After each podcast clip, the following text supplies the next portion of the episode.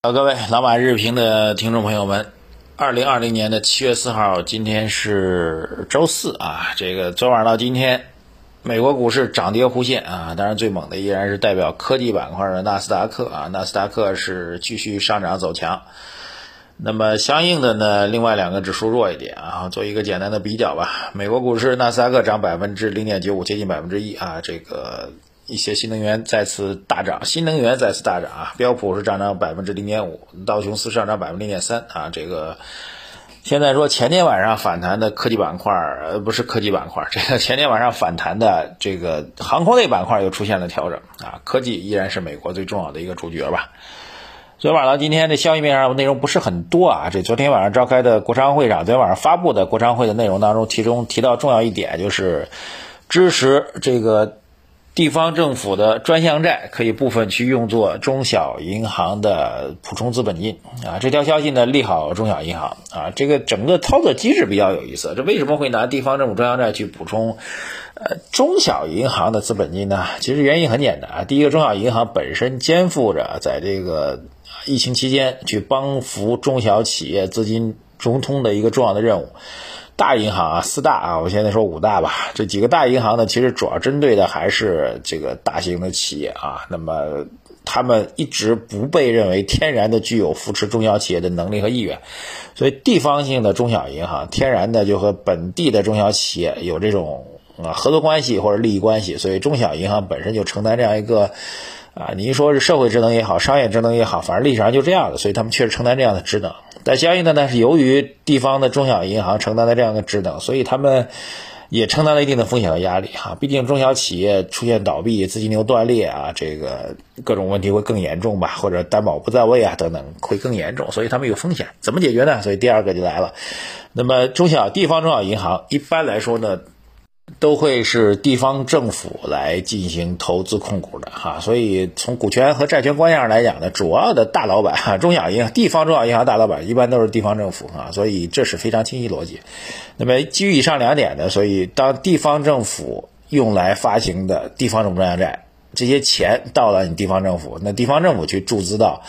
呃，这个地方的中小银行就逻辑上非常清楚啊，这这个约约束机制和激励机制是一致的，你别这个中央的特别国债去扶持，那这个债务承担方是中央政府，然后利益受益方呢是各地复杂的地方中小银行，那中央政府完全没有办法去进行。项目监管啊，所以它其实是这样一个功能，所以目的呢也很简单，就是既然中小银行承担了这样的责任，那么地方政府来注资啊，注资之后地方政府也承担相关的责任，然后呢资金呢又可以去支持中小企业发展，应该说是一步妙棋吧。这个对于中小银行来说，特别挂牌交易的这个城商行、农商行来说，肯定是一个利好的消息。好吧，总来说就这样一条消息哈。你说它算利好吗？也不太算。你说大吗？也不算大。这个也挺有意思啊。这个反正就这消息面总体来说比较平静。那么从媒体层面来讲呢，昨天晚上到今天大家一直在讨论的无外乎这样几个话题啊。话题一啊，科技板块是不是要跌了？话题二，这个大周期是不是要涨了啊？房地产金融是不是要涨了？话题之三啊，就是。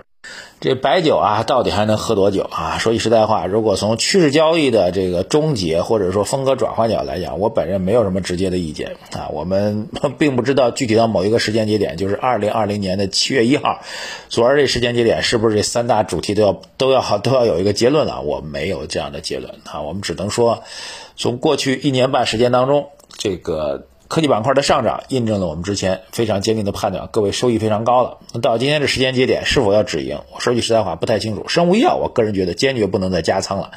那至于芯片啊，新能源车，我觉得还有上升的趋势啊。但是回到具体操作层面，人都是人，不是神，不知道它还能涨多久，也不知道它什么时候会见顶。如果知道的话，那就不在这里给大家讲故事了哈。那么大家自己去判断，定好自己的原则纪律啊，反正已经是赚钱的情况下，而且赚的还挺多的情况下，更多的是执行自己的纪律，好吧？但是对于第二个，就是大周期板块是不是复苏了？我说我也不知道是不是二零二零年七月一号就是复苏的开始哈，这具体时间地点没有人知道，历史也只能用后视镜原则哈，到明年到后年我们再翻回头来看才能知道，今天不知道。但是毋庸置疑，地产和金融，特别地产和金融当中，我认为地产是更优啊，地产更优。那么现在估值是偏低的，依然可以不断的、慢慢的去建仓啊，最好这次冲下来还能够掉下来，再给我们一个慢慢建仓的一个机会。我觉得这是我们基本逻辑。原因其实非常简单，地产行业虽然受到政策的严控，房价不让涨，房价不让涨，但并不意味着它的投资价值被下降了啊。恰恰相反，由于房价不让涨，所以让很多的中小型的，甚至一些偏头部的房地产企业今年都出现了断裂啊，经营出现了很大的问题。所以这个这个房地产行业的龙头的趋势会越更变得更明显。当一个行业从群雄乱战开始向龙头聚集的时候，这个行业的龙头公司一定会具有更大的价值。而且从我们过去几个月反馈出来数据来讲，房地产的交投销售啊，这个收入和利润增长越来越向龙头聚集，所以这个趋势很清楚的啊。政策调控，房价不能涨，并不意味着股价不能涨，而且很明显，整体股价是处于一个严重偏低估的状况。所以，我们不能够回答昨天是不是行情就开启了，是不是要赶紧今天一枪头都买入这个问题，没有人能回答。但是，放在一个更长期的历史层面，房地产和大金融啊，现在处于一个非常低估的位置，慢慢的建仓，至少放在一两年时间来讲，它的收益肯定是不低的。我觉得这点是确定的。第三个呢，这个酒到底是不是继续醉生梦死？说句实在话，本人完全不知道。哈哈，也就是说，这个行业和板块已经超乎我的能力圈了。如果非要从个人喜好上来讲，我第一完全不喝白酒，哈，第二呢，对这个酒的行业也没有什么兴趣去研究。第三个，估值涨到这么高了，还在继续暴涨啊！这个沪深两市市值大第一大股都是白酒公司，我个人觉得是非常不合理哈。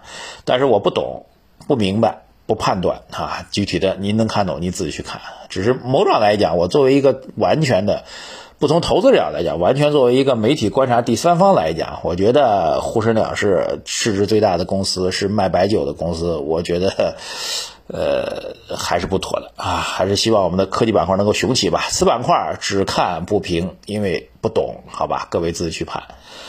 总体来讲，如果从市场操操作角度来讲，其实我们觉得很多情况下说白了就是一个常识的问题啊。常识简单来说就是一句话，就跌多了就能涨，涨多了就能跌啊，这是这是一个基本的一个常识逻辑。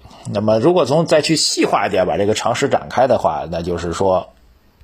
市场的投资风格一定是有轮动的啊。那么中小创之所以能涨这么好，其实跟过去三到四年时间当中整个中小创处于弱势是有关系的啊。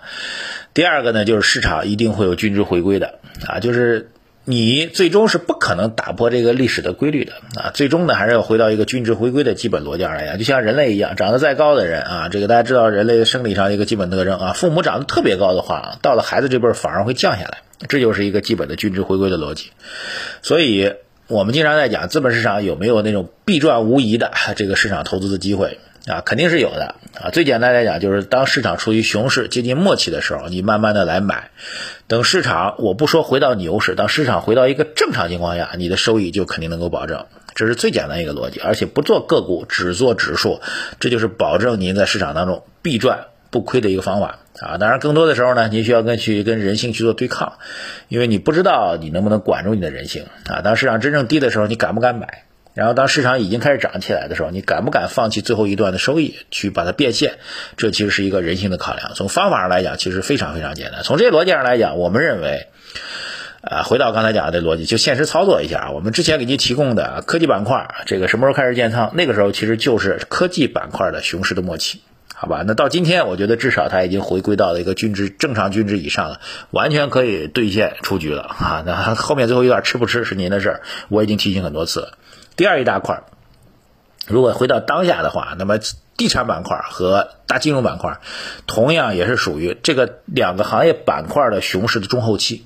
这个时间点可以慢慢的去买入了，耐心等它回到均值的一个中值的状况，到那个时候就可以卖出了。市场操作有时候就这么简单，关键是你能克制住吗？而且是不买个股，只买指数。好，最后啊，最近有两个案子特别有意思啊，本来其实想主要讲这两个案子的，但是讲这个常识讲多了。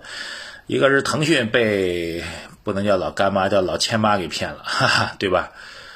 另外一个呢就是。大家知道的武汉的一个案子就是黄金黄金骗局大案啊，有时间在周末给大家聊吧。总之，商业市场尔虞我诈，回归常识，回归常识，回归常识。好，谢谢大家，感谢收听。微信公众号财经马红漫，您对于我们的节目的回归常识的逻辑怎么看？留言、点赞、转发、推荐，谢谢大家，再见。